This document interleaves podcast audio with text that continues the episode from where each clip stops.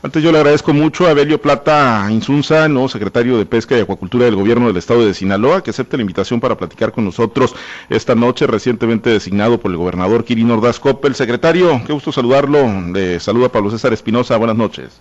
Mucho gusto, César. Buenas noches. Pues encantado, este, la verdad, de saludarte saludar a tu auditorio y, estar, estar en toda disposición, ¿no? Pues, gracias, eh, secretario. Pues una, una larga trayectoria en la función pública, cargo de representación popular, ya hacía el recuento el, gobernador, alcalde de Nabolato, diputado federal, diputado local, eh, y bueno, hoy el área de la pesca, secretario, eh, pues un área importante de reciente creación, hay un compromiso importante del gobierno de Sinaloa. Eh, ¿qué, visión tiene, primero que nada, secretario? Digo, porque muchas veces luego se habla de que si tienen o no tienen los perfiles los funcionarios. Creo que, bueno, eh, el tema de la pesca, pues quien vive en Sinaloa, quienes vivimos, pues eh, alguna familiaridad tenemos. En Abolato, pues es una costera también. ¿Qué visión tiene del sector pesquero en estos momentos en Sinaloa, secretario? Muy bien, muchas gracias, César. Este, mira, este, y siempre sí se dice, a ver quién entró de secretario, de dónde viene, pues quién lo parió, ¿no?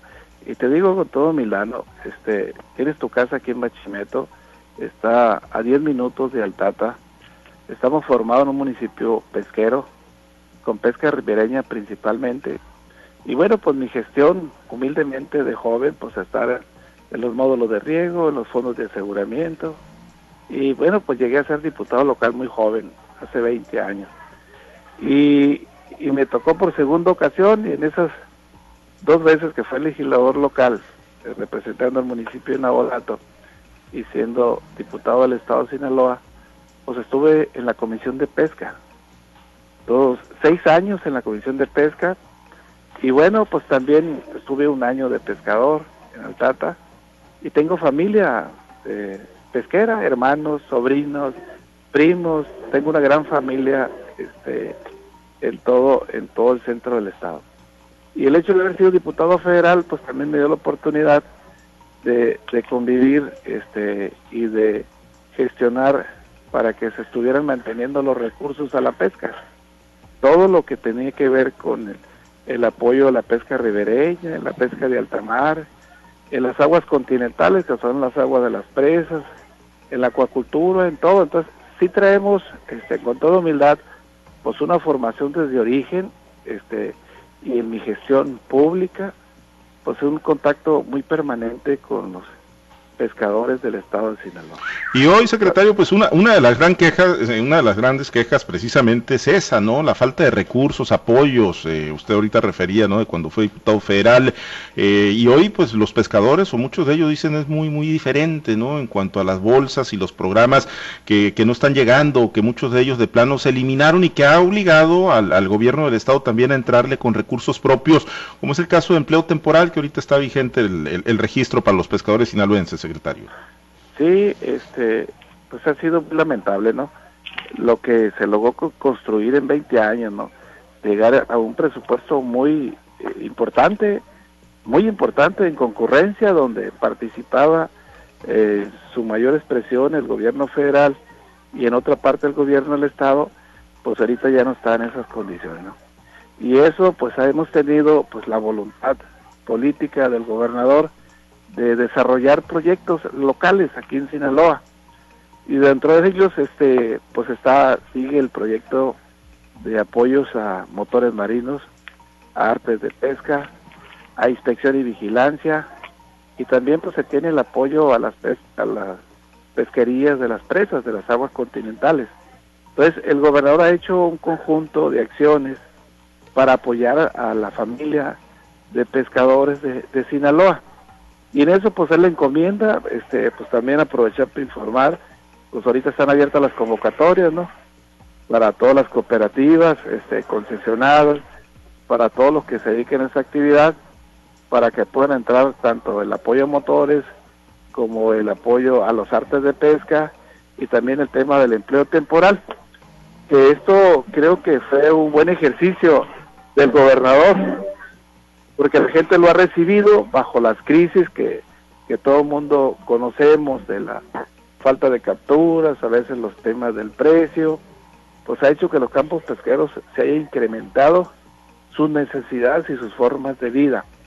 Y bueno, pues el gobierno del estado, el gobernador Quirino, pues con este desarrollo de estos programas, pues quiere coadyuvar a la medida de sus posibilidades y de su presupuesto, pues hacer equipo con, con los pescadores de, nuestro estado. ¿Y cuál, cuál, es esa posibilidad real que tiene pues el presupuesto del estado de Sinaloa, que obviamente pues no, no hay punto de comparación con las grandes bolsas que tiene la federación, secretario?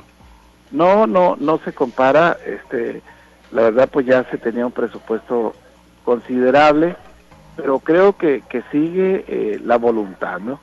Ahorita ya hay recursos presupuestados, este, la próxima eh, contacto que tenga contigo ya te doy los números precisos para no, como el día de hoy nada más me instalé, este, ya te doy los números precisos, pero creo que al no haber comparación con lo que había tanto del Estado de manera conjunta con la Federación, no deja de ser algo muy representativo y sentido, donde todos los pescadores, este, pues yo vivo, mi familia lo manifiesta, ¿no?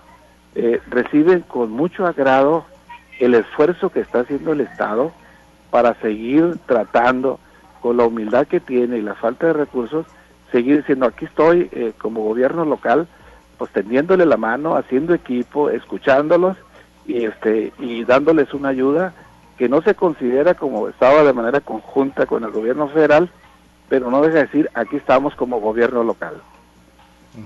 Y, bueno, el tema de la, de la coordinación, digo, independientemente de los recursos que todos quisiéramos que siguieran fluyendo, ¿no? Eh, la CONAPESCA ha defendido la entrega de los recursos. Eh, ¿Usted está puesto para, para estar eh, de manera coordinada también con, con esta área que tiene su sede aquí en el estado de Sinaloa, la CONAPESCA? Hoy todavía el titular pues sigue siendo el sinaloense Raúl Elenes, ¿no? Que de un momento a otro seguramente se va a ir a suplir a Rubén Rochamoy al Senado de la República. Pero bueno, ¿habrá esa coordinación siempre tan necesaria entre los diversos niveles de gobierno? secretario? Bueno, eh, te lo digo en lo personal, ¿no?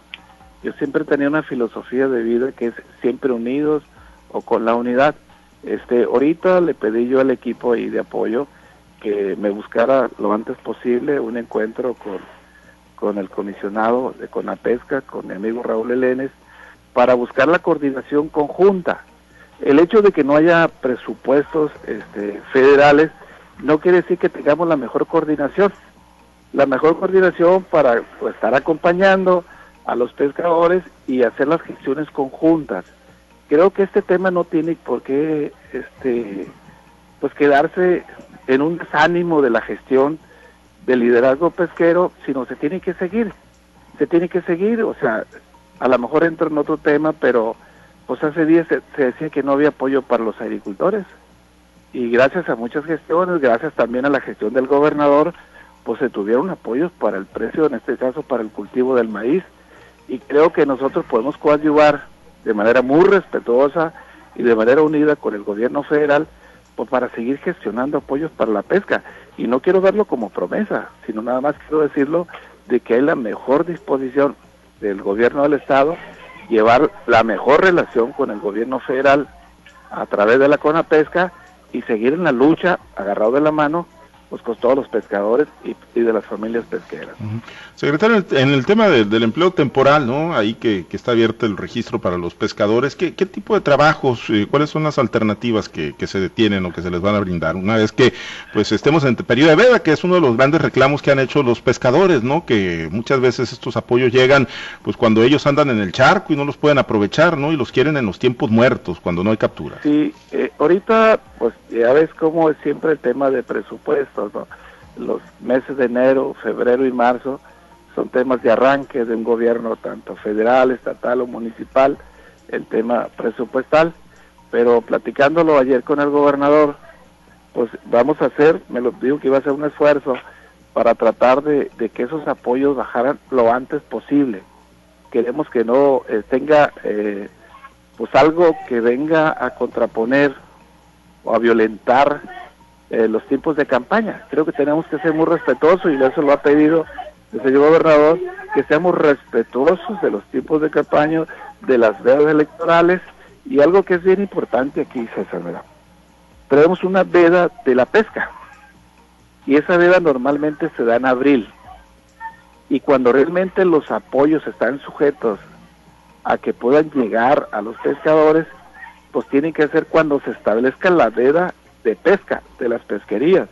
para que sea un ingreso cuando la gente no está teniendo ingresos este, por su actividad.